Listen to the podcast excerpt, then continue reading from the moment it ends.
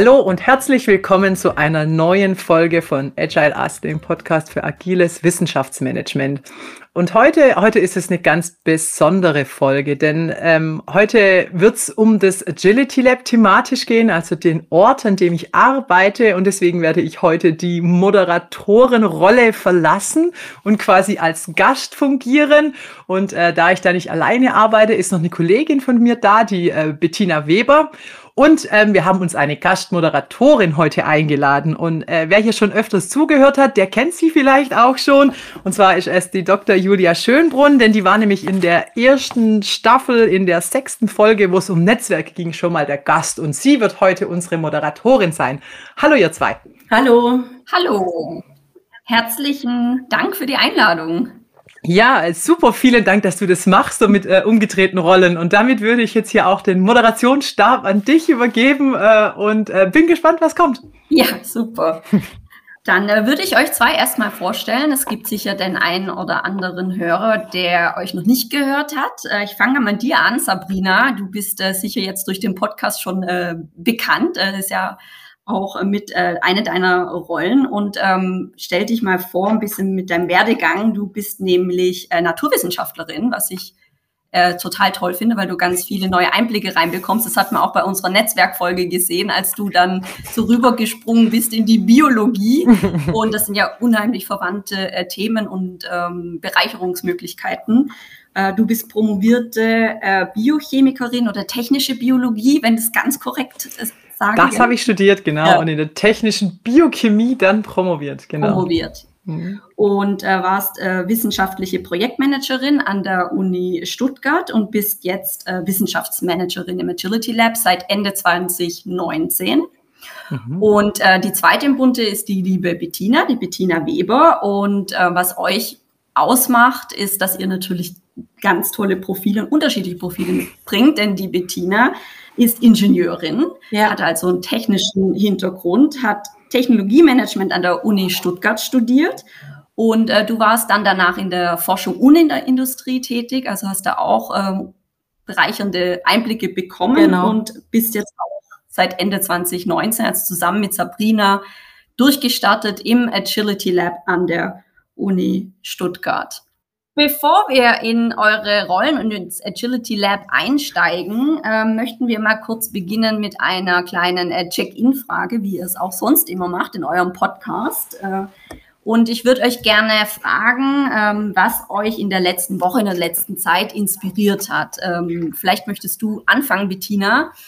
Gibt es da was, was du gerne teilen möchtest? Ja, also generell äh, lese ich sehr gerne und äh, immer wenn ich da was Spannendes finde oder auf inspirierte Zitate stoße, dann markiere ich die mir. Also ich lese immer gern so haptische Bücher, nicht so gern am Desktop. Deswegen habe ich da auch die Chance, mir äh, Stellen anzumarkern oder ich schreibe mir da was raus, wenn ich irgendwie ja, inspirierende Zitate finde, dann pinne ich die auch gern mal an den Kühlschrank. Und eins, was ich da sehr gerne mag, aber jetzt auch schon länger am Kühlschrank hängen habe, lautet, Selbstvertrauen ist der erste Schritt zum Erfolg.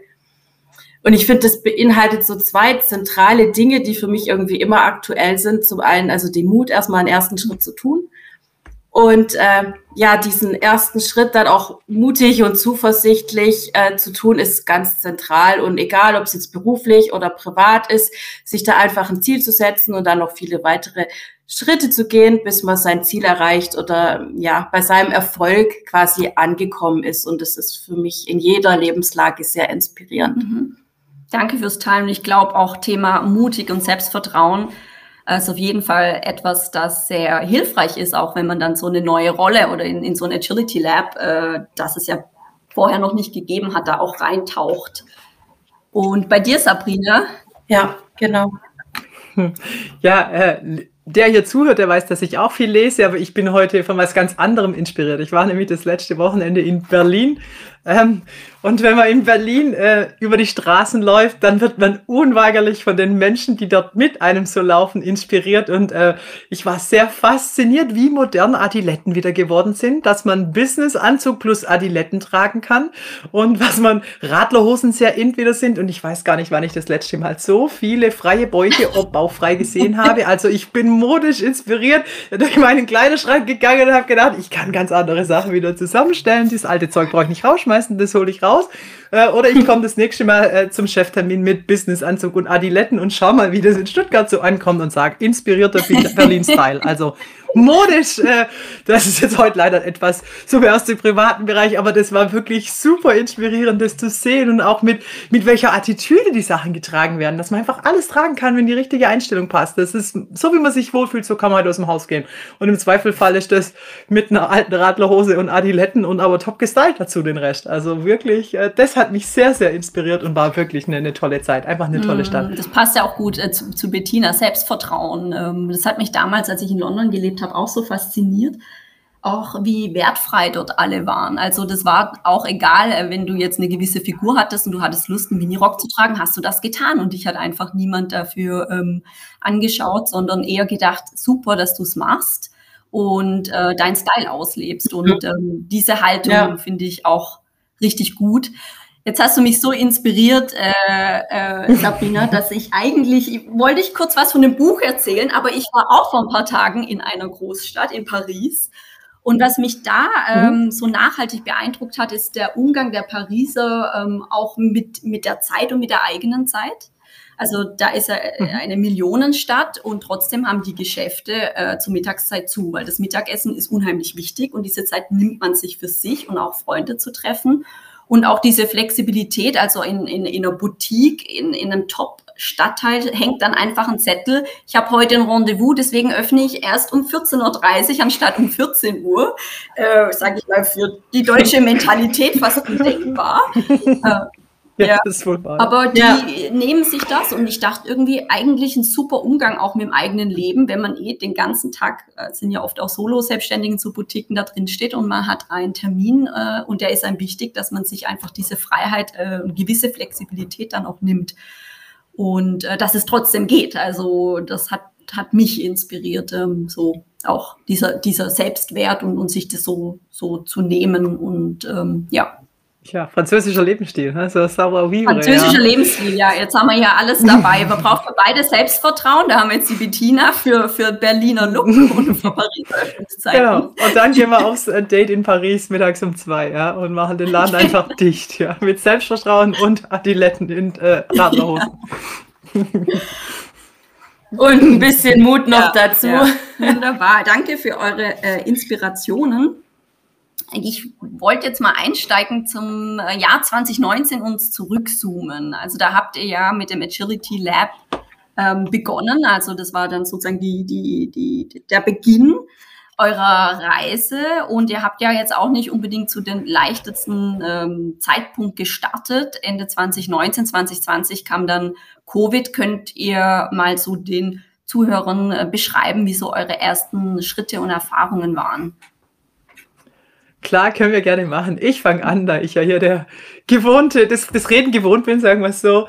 Ähm, wir waren oder wir sind, äh, oder sagen wir, wir waren am Anfang vier, vier Leute, die eingestellt wurden auf die, die Agility Lab. Agility Lab war ein Projekt oder ein Teil ähm, des Exzellenzantrages der Universität Stuttgart.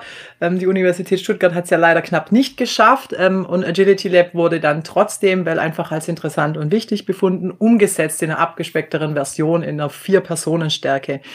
Und dann hat man eben vier Menschen eingestellt, die sich, äh, wie, wie ihr schon gehört habt, aus ganz unterschiedlichen Bereichen kommen. Also wir waren jetzt hier die Naturwissenschaftlerin, die Ingenieurin, wir hatten noch eine Politikwissenschaftlerin und eine ITlerin dazu äh, mit der Idee, macht mal Agility Lab auf der grünen Wiese. Und also neues Team, neue Aufgabe. Wir hatten gerade so unsere Räume bezogen, im Februar Möbel bekommen und dann sind wir alle ins Homeoffice geschickt worden und waren alle nur noch zu Hause. Wir haben fast alle kleine Kinder gehabt und das war also schon, schon sehr herausfordernd. Ja. Definitiv. Aber die Idee eines so eines, so eines Agility Labs, eines Ortes, wo man Dinge innovativ ausprobieren kann in der Verwaltung, ohne Verwaltungsalltag, neue Ideen einzubringen, einen Link zwischen Wissenschaft und Verwaltung zu schaffen oder zwischen Verwaltung untereinander, die hat uns alles sehr umgetrieben. Aber wir mussten dann natürlich unseren Weg erst entwickeln, uns kennenlernen als Team, äh, vier neue Leute mhm. auf Augenhöhe, ohne mit flachen Hierarchien, ohne einen Lead. Also wir hatten da viele Herausforderungen, Bettina, oder? Genau. Ja, vor allen Dingen als selbstorganisiertes Team ohne ja, sage ich jetzt mal, Führungskraft, die im täglichen Doing richtig mitarbeitet, sondern ja, wirklich selbst organisiert schauen zu müssen, wo kann es hingehen, wer hat welche Aufgaben. Also drei von uns, hat die Sabrina schon gesagt, hatten ja eigentlich sogar die gleiche Stellenbeschreibung, also drei Wissenschaftsmanagerinnen, eine Digitalisierungsmanagerin. Und wie kann man da auch trotzdem, sage ich mal, äh, die Aufgaben abgrenzen, wenn man die gleiche Aufgabenbeschreibung hat und so ähm, sind wir dann übergegangen, uns auch verschiedene Rollen zu definieren, je nachdem, wie wir dann im weiteren Doing und im Projektverlauf, ich will jetzt nicht vorgreifen, aber auch dann verschiedene Dinge angefallen sind im Arbeitsalltag, ja. Und so haben wir dann eben geguckt, wer kann was machen, was entspricht meinen Stärken und wie können wir uns da die verschiedenen Aufgaben, die anfallen, optimal aufteilen. Ja gut, wir haben vielleicht noch einen Schritt vorher gemacht. Du bist jetzt schon bei den Aufgaben. Wir haben erstmal gefragt uns in einem Prozess und da haben wir uns äh, schlussendlich einen externen Coach geholt. Was soll denn das Agility Lab eigentlich sein? Was soll der Purpose sein? Weil ähm, was, wie wollen wir wirken? Was können wir denn damit bewirken? Was wollen wir machen? Also wirklich eine Purpose-Frage. Und das haben wir wirklich, und das ist eine Empfehlung, die ich wirklich allen neuen Teams in dieser Art geben würde, wenn es keine klaren Strukturen gibt, keinen klaren Plan und ein neues Team, dass man mit einer externen Hilfe mal schaut, wofür wollen wir stehen, was sind unsere Stärken, was können wir, wo können wir voneinander profitieren und was können wir daraus generieren.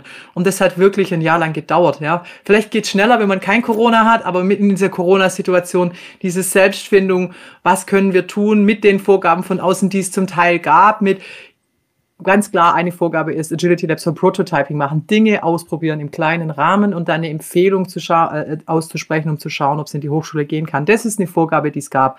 Eine war auch, wir sollen irgendwas mit einem Chatbot machen. Ja, aber was und wie ist uns dann wieder überlassen? Und dafür brauchten wir trotzdem erstmal so eine Richtung, ja, was wollen wir tun? Was ist unser Sinn?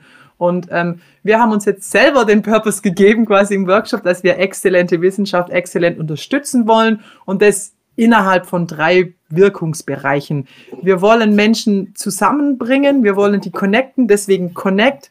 Wir möchten Dinge schaffen, was Bettina schon gesagt hat, in Projekten arbeiten mit anderen zusammen, deswegen Co-Create und wir wollen final durch diese Dinge was verändern, deswegen Change. Also Co Connect, Co-Create und Change sind unsere drei Wirkungsbereiche und da rein soll alles fallen, was wir tun. Und wenn dies als dieses dieser Kompass stand, diese Struktur dann konnten wir uns damit beschäftigen, ja, was, was tun wir denn jetzt konkret? Und wir wollen miteinander rollenbasiert arbeiten, weil wir alle die gleichen Stellenbeschreibungen haben, aber alle total unterschiedliche Dinge tun. Und dann haben wir uns Rollen definiert. Aber das war wirklich ein Prozess, der im Prinzip auch noch ongoing ist, weil jeder, wo so ein bisschen sich mit Rollenkonzepten auskennt, weiß, das verändert sich ständig. Man muss sich wirklich in so einer Struktur einen Teil der Zeit auch mit sich selber beschäftigen, dass man gut arbeitsfähig ist und bleibt. Mhm. Ja. War das euch von vornherein klar, also dass ihr euch da auch gewisse Zeit äh, genommen habt oder habt ihr gemerkt, ihr müsst diesen Prozess äh, oder in, in den Prozess tiefer eintauchen, ähm, als ihr angefangen habt zusammenzuarbeiten? Als wann kam, sage ich mal, ist dieser Groschen gefallen, wir müssen jetzt wirklich Zeit investieren, um diesen Kompass für uns zu entwickeln? Also zuerst ähm, sind wir mal angekommen und mussten uns auch so ein bisschen orientieren. Für mich war zumindest jetzt die Arbeitsumgebung und die Verwaltung total neu. Ich kannte da niemand. Also wir haben da, oder ich für mich zumindest, habe erstmal ein bisschen gebraucht, mich so zu orientieren. Ähm, und wir haben dann auch uns vorgestellt, natürlich bei den Kolleginnen und Kollegen im Haus, dass wir jetzt da sind und so ganz, äh, ganz grob, wofür wir da sind. Also für die Infos, die es halt damals schon gab. Aber dann kamen wir doch nach ein paar Monaten, gerade dann, als wir alle im Homeoffice waren und uns ja auch noch nicht richtig gekannt haben und so, äh, schon an den Punkt, wo wir gesagt haben, wir brauchen da tatsächlich professionelle Unterstützung, um da ja auch eine Strategie zu entwickeln und da professionell an die Sache ranzugehen. Ähm, noch ergänzend zu dem, was Sabrina vorhin gesagt hat, es, es gab ja nicht wirklich viele Vorgaben, aber eine, die jetzt noch nicht genannt wurde, war auch äh, nicht nur das Prototyping, sondern auch die Kooperation mit internen und externen Partnern. Ähm, das war so eine Zielvorgabe, wo, wo wir gesagt haben, okay, ähm, wenn wir Projekte starten, dann schauen wir mit, dem, mit wem wir das gemeinsam dann tatsächlich nachher auch umsetzen können. Ja, also wir sind halt losgelaufen erstmal und dann hat es halt so nach mhm. einem halben Jahr ähm, quasi, ich würde grob sagen, es war ein halbes Jahr, das war irgendwie im Sommer 2020. Ja, in etwa. Genau. Da hat man dann einfach gemerkt, dass wenn wir nicht schauen, was, was unsere Richtung sein soll, dass wir uns verzetteln, dass wir, dass wir so auseinanderlaufen, mhm. weil Begehrlichkeiten und Projekte sind unglaublich viele da. Und wenn man nicht, wenn man kein, für mich ist ein Purpose immer ein Kompass, der gibt dann die Richtung vor, wo ich hin möchte. Und ohne Kompass, ohne Richtung, kriegt man auch kein Profil, da weiß man nicht, wo man hin soll. Also ich bin ich bin ein Mensch, ich mag viel Freiheit, aber es ist so viel leichter, Freiheit zu haben, wenn ich einen strukturellen Rahmen habe, in dem ich das, das habe. Und den haben wir uns dann einfach gegeben. Und das hat wirklich ein halbes Jahr einfach gedauert. Und ähm, die Zeit braucht man, glaube ich, mhm. einfach. Das könnte man vielleicht von vornherein so bedenken. Wir haben das einfach im Learning gemacht, indem wir sehr viel reflektiert waren und das einfach auch gemerkt haben, dass es geknirscht hat, auch zwischenmenschlich. Und dann, ähm, mhm. dann haben wir das gemacht und das hat uns wirklich viel geholfen. Ich glaube, jetzt sehen wir in vielem sehr klar und da kommen wir vielleicht nachher noch drauf, an welchem Punkt wir jetzt stehen, da wir uns jetzt wieder so ein bisschen verändern werden. Also das passt aber auch in den Agility Lab, weil Agilität und, und ist viel Wandel, viel Anpassungsfähigkeit. Ich glaube, wir sind per se eine relativ agile Einheit auch. Wir haben es nicht nur im Namen, sondern wir, wir passen uns an, wir reflektieren uns ganz viel, wir schauen, was von außen auf uns reinkommt und dann schauen wir, wie wir uns anpassen können. Und diese Anpassung eben jetzt immer unter unserem Purpose. Wir wollen exzellente Wissenschaft, exzellent unterstützen, Verbindungen kreieren, Projekte gemeinsam machen und was verändern. Ja, und wenn das da reinpasst, dann äh, können wir, mhm. können wir das tun und dann hilft uns das, glaube ich. Also mir persönlich hilft es sehr. Ja, total. Es hört sich auch ähm, ich kenne euch jetzt ja auch schon relativ äh, lange. Es hört sich sehr klar an. Also man kann wirklich, wie, wie, wie ihr gesagt habt, auch dieses Abgrenzen, dass eben nicht dann alles bei einem landet. Ah, da ist jetzt so ein Lab. Äh, da kann ich ja jetzt mal mit meinem Projekt hinkommen. Also was sonst passiert, wenn man eben nicht diesen Kompass hat, wie kann man dann eine Entscheidung treffen und auch sagen, da scheiden sich die Wege und äh, da kommen wir zusammen, äh, wenn das Profil oder zumindest, wie du sagst, diese Leitplanken dann noch nicht ähm, da sind, dann ist auch die Entscheidungsfindung, ob ich zu was Ja oder Nein sage oder da vielleicht noch tiefer einsteige. Da wird dann wirklich das Verzetteln, ist dann, was oft passiert. Ähm, ähm, aus meiner persönlichen Erfahrung auch mit einem Team, jetzt in einer anderen Organisation war genau dasselbe, wie ihr es jetzt gerade beschrieben habt. Da war dann auch eine Tendenz, die irgendwann gesagt haben, irgendwie landet alles bei uns und niemand sieht es. Und äh, also die haben sich so ein bisschen wie die Müllhalde im Ende fast gefühlt. Und denen hat auch dieser Prozess mit diesem Kompass geholfen, zu sagen, das sind wir, dafür stehen wir. Das heißt deswegen nicht, dass alles fix ist. Ja, man kann natürlich immer äh, über Dinge auch sprechen, aber die Entscheidungsfindung war viel klarer und dann kam auch irgendwie diese Klarheit, die, die dann innen da ist, auch in, in das Äußere, in die Kommunikation und äh, hat dann auch ja die, die Projekte und die Abwicklung viel ja besser vorangebracht einfach. Ja, das geht für mich sogar auch noch ein Stück weit drüber hinaus. Also gerade der Purpose, den wir dann ja gemeinsam rausgearbeitet haben, mit dem identifiziert man sich ja dann auch äh, zum mhm. Großteil, weil also wir gestalten ja die Arbeit des Labs tatsächlich aus und wir stehen ja auch für die Projekte und die Dinge, die wir umsetzen als Person. Ähm, und wir werden damit auch ganz eng verbunden. Das heißt, es ist schon ganz wichtig, dass wir selbst auch dahinter stehen, hinter den Projekten, die wir initiieren und nachher durchführen. Ja. Ja, auf jeden Fall. Absolut. Und äh, Sabrina, du hast vorhin eh schon gesagt, was rauskam nach diesem Kristallisierungsprozess. Man sieht es auch schön in eurer Kommunikation. Also für alle, die noch nicht auf der Webseite waren, geht gerne mal auf die Agility Lab Webseite. Da ist nämlich auch äh, dieser innere Kompass, äh, der Purpose, äh, Connect, äh, Co-Create und Change nochmal aufgesplittet, wo man danach ganz konkret sieht, was sind denn die Projekte, an was arbeitet das Agility Lab und äh, vielleicht fangen wir mal an mit äh, Connect. Da bist ja du, Sabrina, äh, angesiedelt, also auch schon so durch den Podcast. Ähm, magst du uns mal so einen Eindruck geben, was so in diesem Bereich, was da so drunter fällt mhm. und wo ihr diesen Purpose ausleben könnt? Klar, das mache ich gerne. Connect, ähm, wie gesagt, war der Bereich, um Verbindungen zu schaffen, Menschen in Verbindung zu bringen, innerhalb der Organisation, aber auch über unsere Organisation Universität Stuttgart hinaus. Und ähm, wir haben das dann so unseren Agile Us Kosmos genannt. So jetzt Agile Us für Us für Uni Stuttgart. Das ist einfach so ein Akronym, mit dem bei uns innerhalb der Organisation viel gespielt wird. Deswegen auch der Podcast hier Agile Us, Agile Uni Stuttgart. Und unser Agile Us Kosmos, der beinhaltet oder sage ich es besser so, er soll einmal sechs Bereiche beinhalten, die zum Teil noch im Aufbau sind. Also auch hier sind wir einfach iterativ im Vorgehen. Wir haben angefangen hier mit dem Podcast, der gehört dazu, der Agile As Podcast. Dann haben wir gegründet, Bettina, gell, 20 21 im Februar war es, glaube ich, wo wir einfach das klar hatten, so eine Agile as Community, also ein ja, Netzwerk genau. innerhalb der Universität für alle, die interessiert sind, in den Austausch, in die Verbindung zu kommen an Themen rund um New Work und Agilität. Da treffen wir uns immer einmal im Monat, den letzten Donnerstag. Mit Corona bisher immer nur digital und wahrhaftig diesen Monat wird es das erste Mal in Präsenz sein. Und da freue ich mich schon sehr drauf, die Leute dann auch zu sehen. Und die ist wirklich über die Zeit gewachsen. Und da gab es echt ganz unterschiedliche Formate, die wir gemacht haben. Was wir gern machen, ist klassisch Lean Café, dass jeder sein Thema mitbringen kann. Wir stimmen ab und diskutieren es und da sind wirklich schon ganz spannende Diskussionen entstanden. Und auch dann wenn man das wirklich sieht, Verbindungen zwischen Leuten, die sich sonst auf dem Floor halt nicht begegnen würden, sich dann über ein Thema kennenlernen, bereichern und hinterher dann treffen und sich dazu austauschen. Und das wollen wir ja da wirklich erreichen. Und dann haben wir noch ähm, so eine interne Beratung, nenne ich es mal, eine Agile as Change Agency ins Leben gerufen, wo man wirklich auf uns zukommen kann, wo wir ähm, gerne sowohl Workshops moderieren als auch Meetings moderieren oder auch einfach mal einen Impulsvortrag geben. Was gibt's denn für agile Tools? Oder mal speziell eins vorstellen. Ja, eine Retrospektive zum Beispiel oder einen, einen Project Canvas. Da kann man wirklich einfach auf uns zukommen und dann kommen wir und beraten und helfen und helfen vielleicht auch Teams, die so gegründet werden wie mir, in einen, in einen guten Start.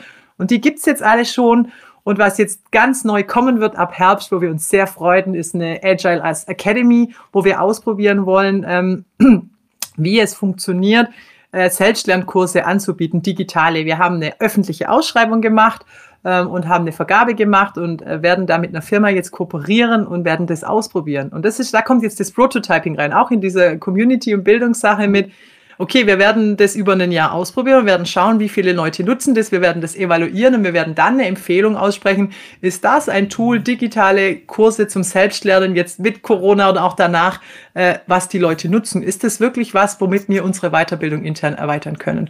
Das ist es hier. Und dann haben wir noch zwei Bereiche, habe ich jetzt schon vier, glaube ich, ich kann schon nicht mehr zählen, genau. ähm, wo, ja. wo, noch so ein bisschen im, im, im Aufbau sind. Das eine sind so Creative Spaces, also Räumlichkeiten. Das sind zum einen unsere eigenen. Wir haben jetzt, habe ich vor, weiß ich nicht, drei Wochen die Möbel ausgepackt, die gekommen sind, die neuen, solche ich nenne es immer agilen, schicken Holzmöbel. Im Prinzip ist so ein bisschen wie Lego für Erwachsene. Das sind so Holz, Quader und äh, Würfel, aus denen man alles bauen kann. Ich habe jetzt so eine Treppe gebaut, auf der man sitzen kann, Tische, Stehpulte, alles, die man halt flexibel einsetzen kann, je nachdem, welche Art von Workshop und Arbeitsambiente man das braucht. Das ist jetzt unser eigener Raum und wir träumen natürlich davon, andere Meetingräume an der Uni Stuttgart auch so aus, äh, auszustatten. Also das ist so unser Ongoing in diesen Kreativräumen. Und was wir bald angehen werden im Herbst, spätestens im neuen Jahr, ist ein Blog. Also wirklich, wo wir anfangen werden, noch mehr zu kommunizieren, weil an dem Punkt sind wir jetzt. Mhm. Wir müssen oder wir wollen einfach auch mehr zeigen, was wir tun, was für uns Agilität an der Hochschule ist, wie wir das machen wollen. Und wir werden einen Blog aufbauen. Und ähm, das ist wirklich eins meiner, meiner großen Ziele für spätestens 23. Aber man sieht auch, wir hier, wir sind immer im Wandel, immer flexibel. Es passt sich an, es entwickelt sich. Wir wollen auch Entwicklungsprojekte einfach äh, äh, Stände zeigen, nicht erst die fertigen Sachen, sondern eben ganz ja. in MVPs da auch arbeiten. Da wollen wir hin und da sind wir jetzt und da sind wir ganz transparent. Das kann jeder auf der Website sehen und äh, das wollen wir einfach auch sein. Wie kann ich mir denn den Umgang, also von also mit diesen Zwischenständen, mhm. natürlich ist das euer Herzstück, ja. Was anfangen, äh, in die Retrospektive gehen, iterativ arbeiten, Prototyping, Learning. Wie wird es von außen wahrgenommen? Weil das ja jetzt nicht, äh, ich sag mal, der typische Ablauf, äh, den man jetzt in der Verwaltung gewohnt ist, also im, im Projektmanagement. Wie, wie sind das so die Stimmen, die ihr hört?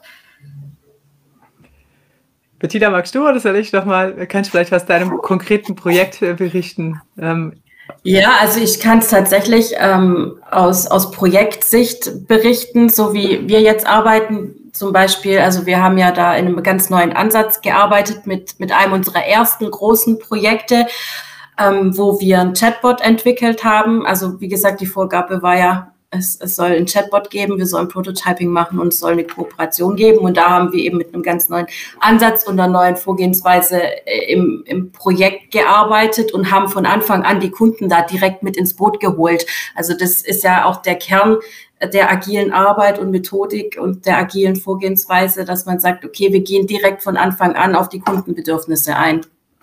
Und äh, da haben wir in Iterationen und sogenannten MVPs, Minimal Viable Products, gearbeitet, dass wir gesagt haben, okay, wir, wir schauen jetzt, was haben wir, machen einen Prototypen, ähm, testen den und dieses Feedback, das wir dann von den Kunden kriegen, geht direkt in den nächsten Entwicklungsschritt ein und das, das Feedback war da eigentlich äh, relativ positiv, beziehungsweise die Beteiligung auch dran, hat man wirklich gesehen, dass die Leute sich freuen, dass sie gefragt werden und dass sie da gerne auch Feedback geben. Ähm, ja, und, und dass, dass sich die Leute da gerne dran beteiligen, wenn sie gefragt werden.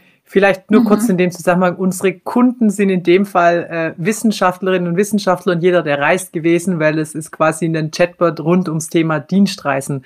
Weil es ist so ein bisschen so mein Learning aus den, aus, auch aus den Podcast-Folgen und alles.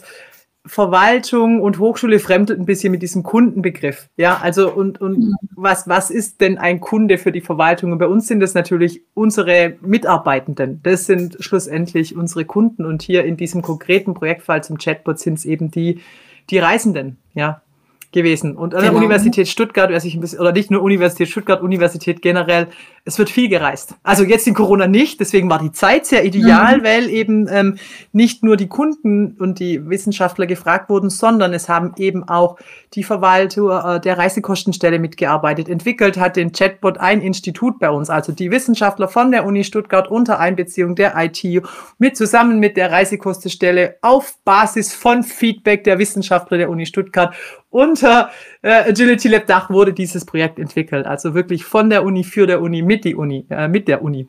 Und äh, ist jetzt im Realbetrieb. Ja, also nach den Feedback-Schleifen ja. und kann jetzt jeder, jeder nutzen. Und ähm, jetzt passt es ja auch super, weil jetzt wird ja wieder mehr gereist. Wir haben jetzt quasi die Gunst der Stunde auf der Zeit, wo man nicht reisen konnte, genutzt, dieses Tool zu entwickeln. Und jetzt äh, ist es da, kann von jedem genutzt werden. Und ich glaube, ich würde sagen, es wurde wirklich, ähm, gab es einen Punkt, wo man wirklich gesehen hat, wie, de, wie das zu dem Projekt der Leute wurde. Von Anfang war das was, ja, das wurde vorgegeben, man soll ein Chatbot machen, Dienstreisen kam durch eine Umfrage raus.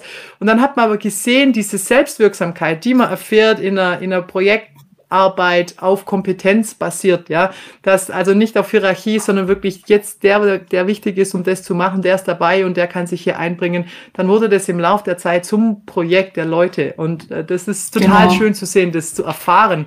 Und ich glaube, das ist eines der großen Stärken, die so New Work und eine andere Art zu arbeiten haben kann. Es kann schaffen, eine ganz große Verbindlichkeit und dieses Gefühl von einer Sinnhaftigkeit. Auf einmal wird ein Projekt, das ich vielleicht bekomme, zu meinem Projekt, weil ich wirklich merke, merke, wie ich mich einbringen kann, wie ich da einen Mehrwert generieren kann. Und wenn man das schafft, und, und das finde ich toll, ja, das ist auch was, was, was mir eine große Zufriedenheit gibt, wenn man das hinbekommt. Ja, genau. Das ist genau der zentrale Schlüssel, den du gerade genannt hast, Sabrina. Es wird zu deinem. Also wenn du gefragt wirst und mitwirken darfst, habe ich die Erfahrung gemacht, dann, dann ist es wirklich zentral dafür, dass die Leute auch motiviert sind und gerne äh, mitgestalten möchten. Also das war gerade so das zweite Standbein des Projekts. Zum einen war es einmal die agile Vorgehensweise im Projekt, also kein ähm, sag ich mal, klassisches Projektmanagement, sondern mit agilen Elementen. Und zum anderen war es aber von Anfang an die Teamzusammensetzung. Also wir haben genau die ins Boot geholt, die es eigentlich betrifft. Also wir hatten ein crossfunktionales Team, wie die Sabrina gesagt hat, aus den äh, Wissenschaftlern vom IMS, die die Backend-Entwicklung gemacht haben und die Funktion und das User-Interface.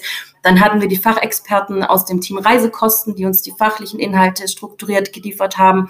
Wir haben das Projekt äh, im Agility Lab koordiniert und die Forschungsarbeit finanziert und hatten aber auch Kolleginnen und Kollegen ähm, vom TIC und von der HACOM im Boot, um da eben auch die Schnittstellen äh, der, der Kompatibilität sicherzustellen und so. Und ähm, ja, das, das war einfach eine, eine tolle gemeinsame Kooperation, wo jeder seinen eigenen seine eigene Disziplin mitgestalten konnte und es hat sehr gut funktioniert und ich habe da wirklich sehr positives Feedback auch mitgenommen von den Beteiligten.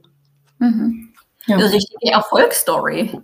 Äh, kann man sagen, aus, was einem, sage ich mal, was euch aufgedrückt wurde. Also auf jeden Fall bitte setzt, setzt es um, dieses Chatbot, dann aber wirklich mit diesem agilen Mindset und auch ähm, wirklich mit dieser Co-Kreation, Bettina, wie du gerade beschrieben hast, und das ist ja auch der ja. zweite Block von eurem Purpose, Co-Creation. Genau, ja, ganz genau. Und äh, habe das dann so gut umsetzen können und wirklich toll, dass dann auch das Feedback so kam, ich habe da Lust mitzuwirken, weil oft könnte ja auch sein, hm, warum werde ich jetzt so viele Dinge gefragt oder was ist jetzt meine Rolle da drin? Kamen solche Aspekte dann auch auf in dem einen oder anderen, weil das jetzt so eine ganz neue Herangehensweise war? Nee, das hat sich eigentlich ganz gut gefügt, muss ich sagen. Und letzten Endes muss man ja auch dem Kind nicht immer einen exotischen Namen geben. Also wir haben es dann einfach gemacht, sag ich mal. Und das muss man dann auch nicht immer agil nennen oder irgendwie fancy und man muss auch nicht immer ähm, alles agile drüber stülpen, sondern wir haben uns einfach Elemente rausgenommen, die für uns gepasst haben. Also wir haben jetzt nicht gesagt, und wir arbeiten nach Scrum und da gibt es einen Scrum Master, Product Owner und ein Entwicklungsteam. Nein, sondern wir haben uns einfach Elemente rausgezogen, wo wir haben gesagt, was, was taugt uns denn? wie wollen wir vorgehen? Und diese Elemente haben wir dann im Projekt einfach umgesetzt. Und ich glaube, das war für alle Beteiligten ähm, sehr angenehm, diese Arbeitsweise. Und ähm, das hat sich tatsächlich auch, das ist so ein Learning, wo sich für mich echt bewährt hat, dass man einfach situativ Elemente aus der agilen Welt sich rausgreifen kann, die einfach gerade passen für die Situation, in der man ist. Und damit ja einfach arbeiten kann auf eine andere Art und Weise mit einer anderen Einstellung, dass man eben voneinander lernt und auch Wissen im Projekt äh, teilt, dass es hierarchiefrei auf Augenhöhe geht und man damit einfach zu einem sehr guten Ergebnis kommen kann. Mhm. Ich glaube, das ist auch ein wirklich wertvoller Tipp, ähm, die Dinge dann vielleicht nicht äh, ja, fast eine Entfremdung herzustellen. Äh, was sind jetzt diese Begrifflichkeiten? Für was stehen die? Sondern einfach es zu tun, weil wie du, Sabrina, gesagt hast, viele Dinge äh, sind ja eh in uns drin, sind ja Grundbedürfnisse, ja, dass man äh, ja. sinnstiftend arbeiten kann und mitwirken kann und seine Expertise einbringen kann. Und dann kommt dieser positive Flow, äh, wo man voneinander lernt und auch teilt, ohne dass man dem Ganzen jetzt irgendwie eine Überschrift geben muss, sondern man erfährt es und äh, dann in Retrospektive merkt man vielleicht, wir sind das Projekt diesmal ganz anders angegangen und deswegen hat es so gut funktioniert. Für mich ist wirklich das, das Wichtige, man muss es erleben. Es ist nichts, was ich theoretisch ja. vermitteln kann. Es ist was, was zu erleben ist. Und auch wo du gefragt hast, ja, findet man die Leute, wenn man fragt. Ich habe die Erfahrung gemacht, wenn man in eine persönliche Ansprache geht und fragt, dann bekomme ich ein Feedback. Und wenn die Leute dann sehen, dass das, was sie gesagt haben, auch zu was führt, dann, äh, also die Wirksamkeit, auch da brauchen wir Wirksamkeit. Wenn ich gefragt werde und äh, es, es passiert dann nichts, dann mache ich das zweimal und dann antworte ich nicht mehr. Äh, und äh, wenn ich aber sehe, dass daraus was passiert und auch nicht ein Follow-up bekomme und sage, hey, danke, dass du das gemacht hast und schau mal, das und das passiert jetzt daraus, dann bin ich bereit, auch weiter mitzumachen. Also es ist nicht eine Einbahnstraße. Ja, also und das, das finde ich ganz wichtig. Ja, total, weil wie oft äh, hat man das ja, dann wird irgendwo eine Umfrage gestartet, die landet dann im Nirvana äh, oder man hat ein Interview geführt und man fragt sich, für, für was hat das Ganze jetzt stattgefunden und verliert dann vielleicht auch mal den Glauben an, an, an Abläufe oder Prozesse. Und wenn man da dann immer wieder mit reingeholt wird und sieht, ja, meine Meinung zählt oder wurde in irgendeiner Form mit aufgenommen ähm, und diese Wirksamkeit ist dann auch erlebbar und man hat einen Beitrag leisten können, dann kommt natürlich auch diese intrinsische Motivation, die sich dann weiter auch fortsetzt. Ja. Also wirklich äh, toll. Und der Chatbot funktioniert äh, auch? Also wie ist jetzt so die, wie wird der angenommen, ist wo wieder gereist wird? Ja, der funktioniert auch. Allerdings ist es äh, so, dass wir jetzt auch die Erfahrung gemacht haben, über wenn es was Neues gibt, braucht so ein bisschen Anlaufzeit, bis es bekannter wird und die Leute das auch tatsächlich nutzen, weil wenn man so ja in seinen Mustern drin ist, guckt man vielleicht auch nicht, äh, gibt es was Neues oder kann man da was Neues tun? Also wir bewerben das jetzt fleißig und aktiv und holen uns da auch immer noch Feedback ein ähm, und hoffen es da immer noch bekannter zu machen. Ähm, ja, und aufgrund des Feedbacks, da würde ich jetzt gerade auch gerne nochmal einhaken, was die Sabrina gesagt hat, dass die Leute gehört werden, wenn sie auch Feedback geben und ihre Meinung äußern. Äh, so haben wir auch tatsächlich im Entwicklungsprozess des Chatbots auch nochmal die Richtung angepasst. Also wir wussten genau, wo wollen wir hin. Es, es soll einen optimierten Service geben, wo Informationen zeit- und ortunabhängig, personenunabhängig zur Verfügung stehen, dass man sich einfach selber informieren kann, ganz niederschwellig. Aber wie wir dorthin kommen, war einfach noch offen. Und so haben wir im ersten ähm, Schritt einfach so ein FAQ-System gebaut, wo es dann mehrere Antwortmöglichkeiten gab, wenn der Nutzer Freitext eingibt. Und das Ergebnis von der ersten Nutzerstudie war dann aber, boah, ja, die Antworten sind aber noch zu lang. Da sind noch Paragraphen drin und irgendwie ist es ja in Fachsprache. Wir verstehen das noch nicht so richtig. Und dann haben wir gesagt, okay, wie können wir da ansetzen, um dieses Nutzerfeedback Feedback jetzt direkt in den nächsten Entwicklungsschritt einfließen zu lassen und haben das System dann umgebaut und haben gesagt, okay, vielleicht braucht man angeleiteten Dialog, dass das System intelligente Fragen stellt, damit der Nutzer dann auch zu der richtigen Antwort kommt, die er braucht. Und so haben, haben wir eben ja von Anfang an dieses Feedback auch genutzt, um das System entsprechend so zu entwickeln, wie es für die Nutzer hoffentlich optimal ist. Genau, und das wollen wir jetzt mhm. über die Zeit, also es, es, läuft jetzt noch bis in Herbst hinein, bis wir dann ähm, erste Daten sammel, gesammelt haben und auswerten, also wie das System ankommt, wie die Klickraten sind, welches Feedback es denn gibt. Wir haben eine Umfrage angeschlossen, wo wir dann auch die Antworten auswerten wollen, wie es dann einfach damit weitergehen kann. Ob das System generell genutzt wird, ob es jetzt fürs Thema Dienstreisen hilfreich war, ob es vielleicht auch ja für andere Themenbereiche in der Verwaltung sinnvoll wäre und gewünscht wird. Mhm. Also weiter diese Lernschleifen. Ihr habt ja beim Thema Connect, äh, Sabrina, hast du ja gesagt, natürlich das Vernetzen und Wissen teilen innerhalb der Organisation, aber auch darüber hinaus. Äh, jetzt stelle ich mir vor, dass so ein Chatbot natürlich auch vielleicht für andere Hochschulen ähm, interessant wäre. Geht ihr da auch in, in den Austausch oder wie kann ich mir vorstellen, weil das ist ja schon was Besonderes, so ein Agility Lab. Ähm, können auch andere Hochschulen von eurem Wissen dann euer Herangehensweise profitieren?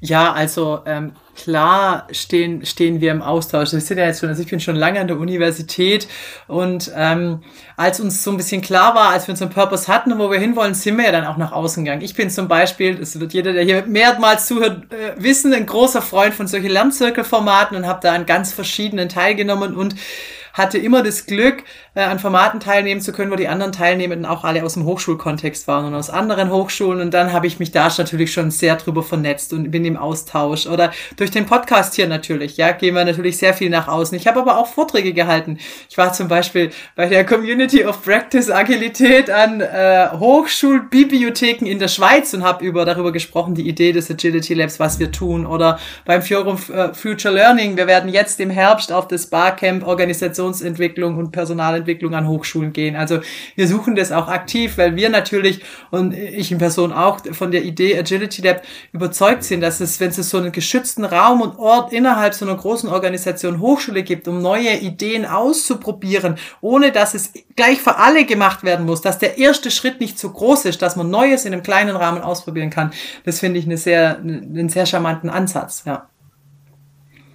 Und genau das ist ja auch, sage ich mal, der Bonus für unsere internen und externen Kooper Kooperationspartnerinnen, sage ich mal, dass wir eben genau das tun können, was dieser Sabrina gerade gesagt hat. Wir dürfen ausprobieren. Mhm. Wir sind frei ähm, von den ähm, ja, operativen Geschäft, Verwaltungsgeschäft. Das haben wir ja so nicht bei uns, sondern wir können wirklich ausprobieren und neue Dinge tun.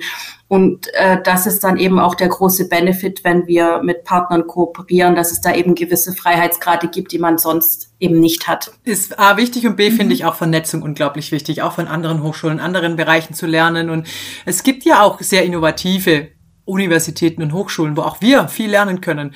Mit den Rostockern, wo wir hier auch eine Podcast-Folge gemacht haben. Oder ich habe erst kürzlich eine aufgenommen, die äh, äh, mit, der, mit der Leitung des Dezernatspersonal der Hochschule Pforzheim, die eine sehr innovative Verwaltung haben. Also wir können da voneinander lernen und da ist wirklich einer meiner großen Wünsche, dass wir uns da besser vernetzen und dann muss man das auch tun, dann muss man zeigen, was man tut, ganz wie Working Out Loud rausgehen und eben zeigen, was man macht und darstellen, was man tut, transparent sein in dem, was man tut und in dem, was auch die Schwierigkeiten sind, weil es ist natürlich nicht alles nur rosa-rot, ja, also mhm. das muss man einfach auch dazu sagen und das gehört dazu. Und das ist aber auch in Ordnung, denn das ist ja nirgendwo so im Leben, ja, und ähm, aber im Prinzip ist es eine tolle Sache, die wir tun. Und wir sind natürlich jetzt auch an einem Punkt, wo wir Agility Lab wieder ein bisschen in die nächste Iteration gehen, nenne ich es mal weil äh, jeder, der hier zuhört, hat ja mitbekommen, dass die Sabrina das Agility Lab verlassen hat und gegangen ist und wir waren an dem Punkt, ja, wie besetzen wir die Stelle wieder? Besetzen wir die eins zu eins oder was machen wir? Ja, und ähm, wir haben uns überlegt und wir hatten die Idee, wir würden uns gerne, weil wir gerade beim Vernetzen sind, noch weiter vernetzen und zwar noch weiter rein in die Organisation Universität Stuttgart, um noch mehr die Themen aus der Universität zu bearbeiten, die relevant sind. Und deswegen ist die Idee jetzt und so werden wir die Stellen besetzen und wir haben die, äh, die Personen auch schon, die das machen werden, dass wir zwei neue Leute bekommen werden, ähm, die jeweils 50 Prozent bei uns arbeiten werden und 50 Prozent aus der Organisationseinrichtung, aus der sie, in der sie jetzt schon beschäftigt sind so dass wir Themen, dass sie ihre Themen mitbringen können aus den Bereichen, aus denen sie kommen ähm, und dann eben dass wir die, dass sie die mit einbringen können ins Agility Lab, mit agilen Arbeitsweisen, mit agilen Projektmethoden bearbeiten können. Und für uns dann eben einen Mehrwert in Kompetenzen wie Rechtskompetenz, Kommunikationskompetenz und das einfach mitbringt. Wir würden da gerne Win-Win erzeugen äh, eine höhere Vernetzung und eben auch die Möglichkeit für Kolleginnen und Kollegen intern zu sagen, hey, das könnte ich mir auch vorstellen, mal für ein Jahr für 50 Prozent ins Agility Lab zu kommen, konkrete Themen mitzubringen, ähm, die dort zu bearbeiten und dann gerne hinterher auch wieder zurück in die Einrichtung zu gehen. Das wird jetzt unser nächster Prototyp sein, auszuprobieren, ob dieses Modell funktioniert. Und äh, wir hoffen, die beiden neuen Kollegen, Kolleginnen in den nächsten Wochen äh, begrüßen zu können. Also das ist der Plan. Also da freut sich mein äh, Netzwerkherz besonders, ähm, wie ihr das angeht. Also natürlich auch nach außen, äh, euch da Bereiche, die Impulse, die Vernetzung ganz bewusst macht mit Sichtbarkeit, äh, mit bewusster Sichtbarkeit, aber auch äh, innen, also wirklich in dieses äh, Spreading zu gehen, wo dann Menschen aus der Organisation, die auch die Schnittstellen, Herausforderungen, weil ihr seid ja trotzdem, sage ich mal, in einem System, das noch äh, auf gewisse Art und Weise arbeitet. Und da ist ja oft das Problem, wie docken wir denn da eigentlich an oder wie können wir diese unterschiedlichen Vorgehensweisen kombinieren? Und äh, dann die, die das dann First Hand, diese First Hand Experience bei euch gemacht haben, äh, das dann wieder auch in ihre Units hineintragen und sozusagen ja das Ganze so dann in die Breite auch gehen kann und so peu à peu wachsen. Ähm, bin gespannt, äh, wie, wie ihr berichtet, finde den Ansatz äh, extrem authentisch und, glaube ich, auch sehr nachhaltig, den er der anstrebt. Äh, Thema Nachhaltigkeit, vielleicht darf ich da noch mal kurz reingehen, weil euer letzter ähm, Begriff ähm, der, in eurer Triologie, euer Purpose-Triologie ist ja Change. Also wirklich auch dann die, die Veränderungen nachhaltig in die Organisation auch tragen. Äh, wie, wie, wie geht ihr da vor? Also wann habt ihr das Gefühl, ihr wart äh, wirksam oder habt diesen Change zu also zumindest zu einem gewissen Grad mitbegleitet? Habt ihr da irgendwelche Kriterien oder? Ja, ja, zum einen mal im, im Change-Bereich werden wir natürlich über abgeschlossene Projekte berichten, also quasi das, was Bettina berichtet hat, der Chatbot, das ist ja für uns jetzt wirklich in den letzten Zügen. Dann ist dieses Projekt für uns vorbei. Und dann ist der Punkt, geht es in einen nachhaltigen Betrieb, dann werden das nicht mehr unter unserer Federführung sein. Dann muss es oder wird es in die Einrichtungen gehen und in die Organisationseinheiten, die, die das dann eben nachhaltig betreiben. Also jedes Projekt, das in die Nachhaltigkeit abgeschlossen wird, das dann von einem Dezernat, von einem Institut, von einer anderen Einrichtung weiter betrieben wird, ist auf jeden Fall ein Erfolg für uns. Also was, wo wir sagen, okay, da sind wir nachhaltig geworden. Wir haben es im Kleinen ausprobiert und wir haben gezeigt, es geht und es ist sinnvoll, es größer zu machen oder eben für die gesamte gesamte Uni oder für einen Teil der Uni. Es muss ja auch nicht für alle sein, aber eben mehr als über einen Prototypen hinaus. Das ist schon mal der erste Punkt, wo wir wirksam werden. Aber auch da bin ich sehr Wissenschaftler immer noch. Man lernt auch unglaublich viel, aus dem das nicht funktioniert. Also das ist ja auch ein mhm. Erkenntnisgewinn. Das ist vielleicht nichts, was man dann irgendwie weiter betreibt, aber, aber man hat Wissen gewonnen, dass das eben nicht der Way to go ist und das ist schon sehr viel wert. Und wir haben uns im Zuge unseres Strategieprozesses intern eben auch damit beschäftigt, wie messen wir denn unseren Erfolg? Ja, was ist denn für uns dann im Agility Lab Erfolg, weil wir halt nicht Prozesse abarbeiten, Sachen tun, sondern wie machen wir das? Und einer der Punkte sind eben abgeschlossene Projekte, definitiv, und dann eben auch eine Nachhaltigkeit, in die Überführung die Nachhaltigkeit, aber eben auch eine große Sichtbarkeit. Ja, wenn wir jetzt gezielt angesprochen werden, äh, könnt ihr kommen und könnt uns helfen oder könnt ihr mal Agility Lab extern vorstellen oder ganz banal Klickraten auf Website oder Chatbots. Ja, wenn wir sehen, wie viele schauen sich das an, wie bekannt sind wir. Und ähm, was für mich, die Community wächst, hier haben wir mehr Mitglieder, die kommen, haben wir Leute, die sich dafür interessieren. Also einfach in diese Richtung. Sichtbarkeit ist wirklich mit eine, eine große Sache, würde ich sagen. Und daran sehen wir, dass wir, dass wir wahrgenommen werden, dass Interesse auch da ist. Weil trotz allem muss man ja sagen, Agility Lab ist ein Projekt, äh, das äh, finanziert ist auf Projektgeldern auf Zeit. Äh, Ende 25 wird sich die Frage stellen, ist es ein, ein Projekt, das weitergeht oder ist es ein Projekt, das eben nicht weitergeht? Und ähm, da ist die Antwort offen. Wir wünschen uns natürlich und wir arbeiten darauf hin, dass es weitergeht, weil wir davon überzeugt sind.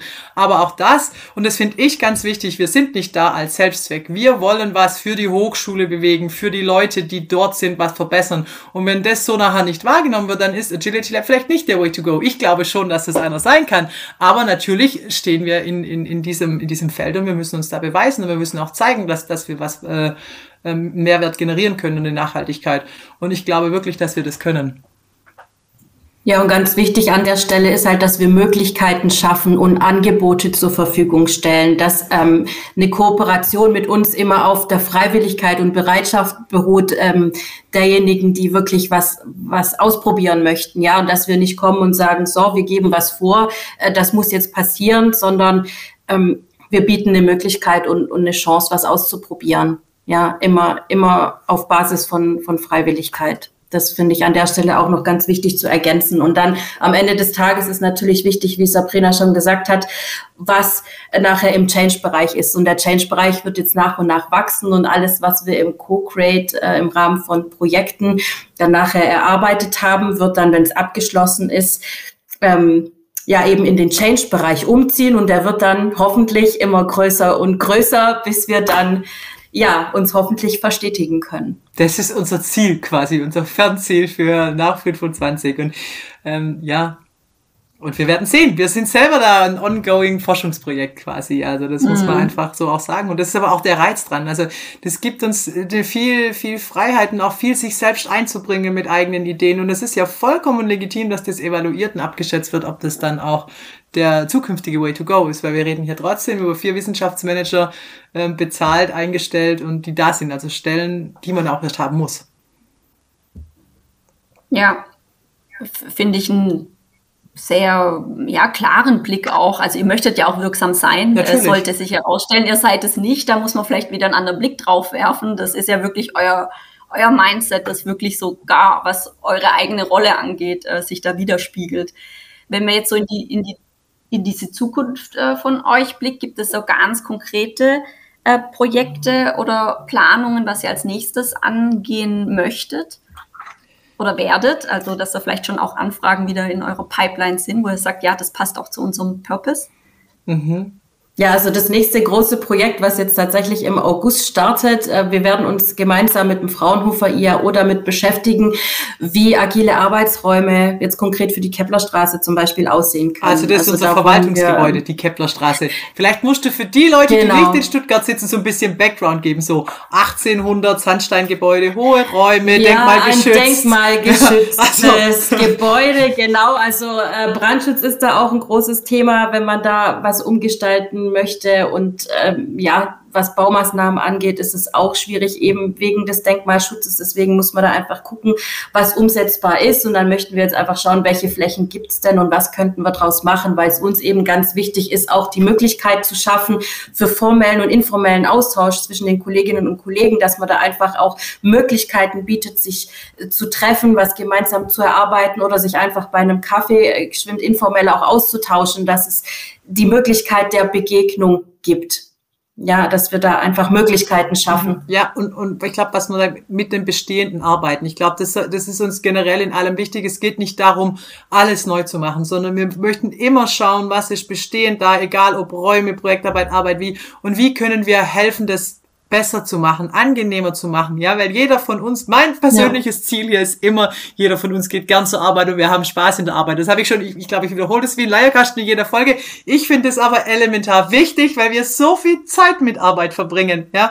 Und wenn wir das in Räumen tun, wo wir uns wohler fühlen oder in einer Art und Weise, in einem Miteinander, in der Kommunikation, da kann man ganz viel machen und wir wollen nicht bestehendes einreißen und kaputt machen, sondern das, was da ist, mitnehmen und helfen, neue Wege aufzuzeigen, andere, vielleicht in eine andere Richtung zu gehen. Ja, also da, da ohne Wertung. Und das wird auch diese Raum, Raumthematik sein. Aus diesem denkmalgeschützten, hübschen Sandsteingebäude mitten in Stuttgart schauen, wie, wie, ähm, was man da machen kann mit neuen Arbeitswelten. Und so ein bisschen haben wir das ja mit unseren eigenen Räumen schon jetzt. Man läuft jetzt gerade durch diese hohen, hallenartigen Räume, geht durch zwei Türen und dann steht man bei uns drin und hat das Gefühl, man ist quasi in einer anderen Welt, weil es halt nur kleine Tische gibt, äh, Stehtische ausschließlich, dann diese Holzmöbel, wo man agil bauen kann. Also man kommt so durch die Historie und landet dann in den äh, Creative Spaces bei uns.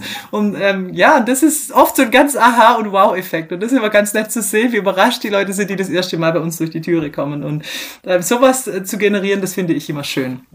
Und ja, und der Plan ist auch da von Anfang an natürlich die Mitarbeiter mit ins Boot zu nehmen. Die werden natürlich von Anfang an gefragt, wie läuft's denn bei euch jetzt? Äh, wo drückt denn vielleicht der Schuh? Was könnten wir besser machen? Was wünscht ihr euch? Ja, und es ist ganz wichtig, eben Mitarbeiterpartizipation äh, bei der bei der ganzen Sache zu betreiben und nicht im stillen Kämmerchen was zu entwickeln und dann sagen so, äh, hier habt ihr's, sondern ja, dass es einfach was Gemeinsames ist, was gemeinsam entstehen ja, kann. Ja, das, das machen wir in allen Sachen. Ähm, ich bin gerade auch, das habe ich angefangen dabei, quasi so ein digitales Onboarding zu entwickeln und gern auch Onboarding dann mit so einem Circle-Konzept verknüpfen, was ich ja schon erzählt habe, ich bin ein großer Fan. Auch da, ich habe die letzten zwei Wochen sehr, sehr viele Interviews geführt mit, was wünscht ihr euch, was hättet ihr gebraucht, wo ihr neu wart, was würdet ihr tun? Also dieses wirklich die Leute mit einzubeziehen, egal in welche Sachen wir tun und dann eben mit den Dingen, die entweder wir wichtig finden, Kunden, die unsere neuen Kolleginnen mitbringen und sagen, hey, das sind Schmerzpunkte, da müssen wir was verändern, da wollen wir arbeiten und das wollen wir machen. Immer unter Einbeziehung der Kolleginnen und Kollegen, die bereit sind mitzumachen. Und jeder, der möchte, der darf bei uns mitmachen, darf in die Community kommen, der darf mit Themen zu uns kommen. Ähm, das ist wirklich uns, unser, unser Kernstück, weil wir wollen nicht abgehoben extra irgendwo sein, sondern wir wollen Teil der Organisation sein und für, für die Uni was tun. Sehr schön. Ich glaube, das war jetzt eine ganz äh, eine offene Einladung wirklich an alle, also innerhalb der Uni, aber auch außerhalb, ähm, sich bei euch auch äh, zu melden, anzuklopfen. Ich war schon in euren ja. Räumlichkeiten und ich kann nur sagen, das ist wirklich so eine, eine schöne und offene Atmosphäre und ähm, vorbeischauen lohnt sich auf, auf jeden Fall. Ja, ja. auf also, jeden Fall. Es darf jeder gerne Unsere kommen. Tür steht genau. offen. Genau. Genau. Sehr schön. Ich habe noch äh, eine kleine Checkout-Abschlussfrage. Also jeder, der natürlich noch mehr über euch lernen äh, möchte oder mit euch in Kontakt treten, äh, die Einladung, die ist da draußen jetzt im Universum, im Kosmos. Im Kosmos, genau. ja, es gibt ganz viele Möglichkeiten, mit euch äh, zu connecten. Und ähm, wenn ihr jetzt ähm, auf der grünen Wiese wärt, ja, und ihr hättet unendlich äh, Ressourcen, budgetär, aber auch Zeit. Äh, was wäre so euer ganz großer äh, Traum für, für das, fürs Agility Lab? Für das Agility Lab? Ja, oder eure Wirksamkeit. Also was würdet ihr da, da angehen? Magst du, Bettina, soll ich? Fang gerne an. Fang gerne an. Ähm, ich, äh, ich bin ja als großer Freund von, von der Idee, wie es jetzt eben weitergehen soll, diese Vernetzung und diese Idee, Agility Lab so aufzubauen als, als einen Hub, in dem man kommen kann, auf Zeit Projekte mitzubringen, wo die Leute aus den unterschiedlichsten Fachdisziplinen konkret an Themen miteinander in einer flachen Hierarchie, in einer agilen Art und Weise Projekte bearbeiten, das wäre natürlich schon mein Traum. Ja, das probieren wir jetzt mit zwei, um das dann größer zu machen, mit, dass aus vielen Bereichen die Leute kommen können, dass man wirklich die Menschen zusammenbringt, weil die Herausforderungen und Arbeiten und Projekte an Hochschulen sind sehr interdisziplinär geworden. Miteinander erreicht man so viel mehr als hintereinander sequenziell, wenn man wirklich ko-kreativ zusammenarbeitet. Und da quasi so ein, ein Dauerteam zu haben aus zwei, drei Leuten, die da sind und dann wirklich einen Wechsel von, von Mitarbeitenden jedes Jahr, alle zwei Jahre. Der Rhythmus muss sich zeigen, ja. Aber wirklich eine gute Vernetzung und dass, dass man da ankommt und dass sich einfach diese, die Art und Weise, wie man arbeitet, miteinander umgeht, dann einfach überträgt, ja. Ähm, das, das wäre definitiv so, so mein Wunsch. Und natürlich, dass es weitergeht, ja. Ja, Sabrina, du hast es schon sehr gut auf den Punkt gebracht, aber weil ich ja per se ein sehr ungeduldiger Mensch bin, würde ich mir das Ganze einfach in einem Zeitraffer wünschen. Also, dass wir das, was wir durchaus Schritt für Schritt erreichen können, ähm, in ein, zwei Jahren noch, wie unser Zielbild aussieht, dass wir das vielleicht schon morgen oder übermorgen ja. äh, in einem Zeitraffer einfach umgesetzt kriegen. Das wäre so mein Wunsch als ungeduldige Person. Ich bin ja auch ungeduldig, aber ich habe auch gelernt, dass Zeit sehr für einen arbeiten kann. Und manche Sachen brauchen einfach Zeit. Es geht nicht im Schnelldurchlauf, weil wir wollen ja hier grundsätzliche Dinge beeinflussen und ändern. Und es geht nicht schneller. Man muss sich immer an dem Tempo anpassen, das die anderen haben. Das fand ich total spannend, als ich mit Nadine Stierhoff gesprochen habe, also der Personalreferentin in Pforzheim oder Personaldezernatsleitung. Die hat gesagt, ich, also ich, ich bin nicht der, der das Tempo vorgeht, weil ich bin der, wo kommt und die Sachen ändern möchte. Ich bin immer der, der was Neues macht. Die anderen müssen was aufgeben. Und an das Tempo muss ich mich anpassen, weil ich bin ja, ich, also für mich ist das ja das, was ich tun möchte, ja. Und das fand ich super inspirierend und das hat mir das auch nochmal sehr, sehr vor Augen geführt. Deswegen, ja, ich bin auch ungeduldig, aber ich sehe auch, dass die Sachen Zeit brauchen, ja. Und die, und wenn wir die bekommen. Ja, das ist die rationale Sicht auf die Dinge. Definitiv bin halt ein rationaler Mensch. Ja. Aber vom, selbstverständlich, aber vom Gefühl ja. her würde ich mir da einfach ein bisschen Beschleunigung wünschen. Natürlich, äh, ja, rational gesehen hast du natürlich recht. Alles Schritt für Schritt, Veränderungen in kleinen Schritten.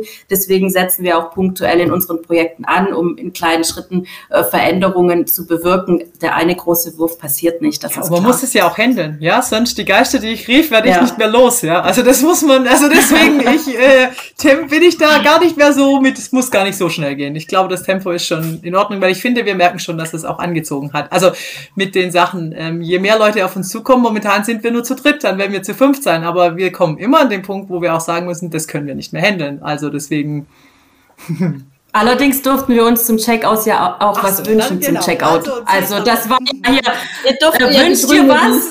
Ja, genau. genau. Der Ponyhof mit Zeitraffer war, war ja an sich äh, erlaubt. ich glaube, das zeigt eigentlich, äh, für, für was er auch steht. Also einmal spürt man unheimlich eure Leidenschaft äh, fürs Thema und das trägt sich auch in die Organisation rein, also was ihr so berichtet ähm, und wie ihr connectet und auch Co-Kreation durchführt.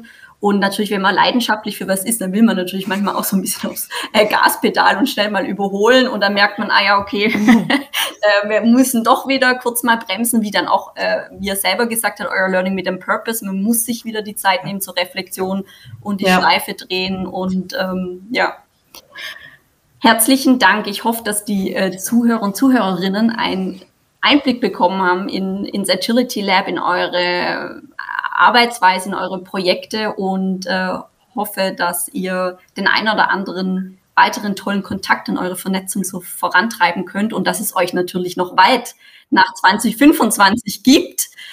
Und ähm, bedanke mich, dass ich die Moderation habe heute übernehmen dürfen. Ja, vielen Dank. Vielen Dank für deine Moderation, ja. Julia. Schön, dass du da warst. Danke dass du bereit warst, die Rollen so bereitwillig zu tauschen. Ja. Und äh, klar ging es gut, weil wir einfach schon auch miteinander gearbeitet haben, neben Podcast und allem, weil es ist sicher auch für dich eine Herausforderung hier gewesen. Und ich glaube, es haben jetzt alle mitgekommen. Wer Bock hat, mehr bei uns zu erfahren und uns zu wissen, kontaktiert uns einfach. Äh, Schreibt uns, die E-Mail-Adressen sind im, in den Show Notes oder ihr findet uns auf Social Media. Also das ist kein, wir sind sichtbar, wir zeigen, was wir tun und wir teilen total gerne. Und wir lernen super gern von anderen. Ich hoffe, das ist so rübergekommen und dann bleibt mir nur zu sagen, äh, bis, bis zum nächsten Mal und äh, vielen Dank fürs Zuhören. Äh, bis dann.